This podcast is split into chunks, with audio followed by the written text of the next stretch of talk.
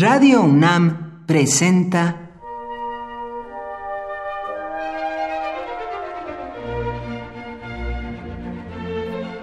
Cuaderno de los Espíritus y de las Pinturas por Otto Cázares.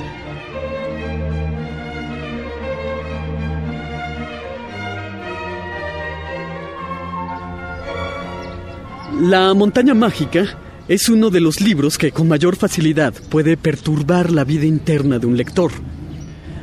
Al terminar las más de mil páginas que escribió Thomas Mann, el lector es otro muy distinto al que comenzó la novela.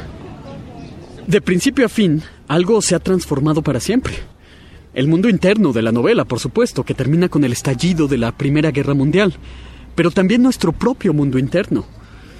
Después de leer una novela así, somos por fuerza más profundos.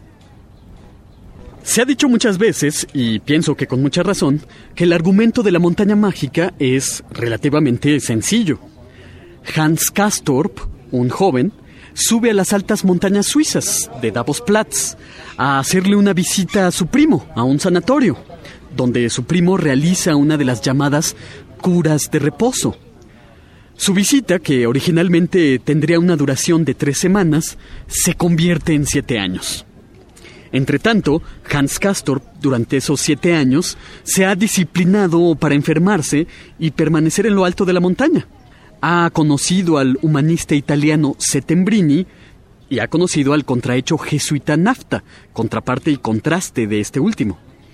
Se ha enamorado de una rusa, para este relativamente sencillo argumento, Thomas Mann no duda en entregar al lector mil páginas, que escribió en el lapso de 12 años, porque en ellas vierte al mundo, en forma de discusiones, lecturas, páginas y más páginas de consideraciones políticas, filosóficas, religiosas, extensísimas consideraciones en torno al amor y a la fisiología del cuerpo humano.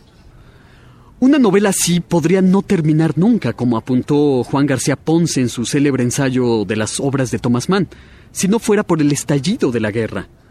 Una novela así podría no terminar nunca porque se trata de una novela de formación, en el más alto sentido de la palabra. El personaje principal, Hans Castorp, cautivo entre el amor, la enfermedad y las influencias del humanista Settembrini y su contrapunto, el jesuita Nafta, es sometido al mundo, pero en un paréntesis, por así decirlo, en un sanatorio de excepción en lo alto de las montañas que muestra a la cultura europea, pero vista a través de un microscopio. Hans Castorp se enamora de la rusa Claudia Shoshat.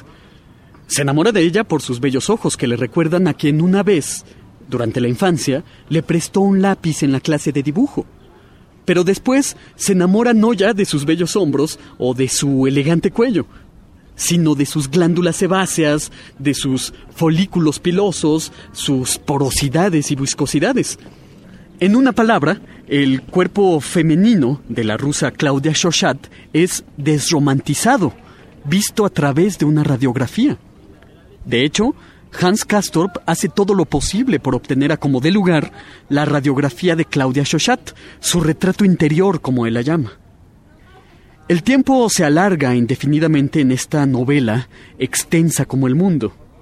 Un paréntesis enrarecido en un sanatorio de curas de reposo, donde todos descansan y se empaquetan en sus sábanas sobre una chaise longue, esta novela, extensa, nos hace el mundo accesible a los sentidos y le toma la temperatura a una Europa a punto de estallar y extinguirse para siempre. Por hoy, Otto Cázares cierra el cuaderno de los espíritus y de las pinturas.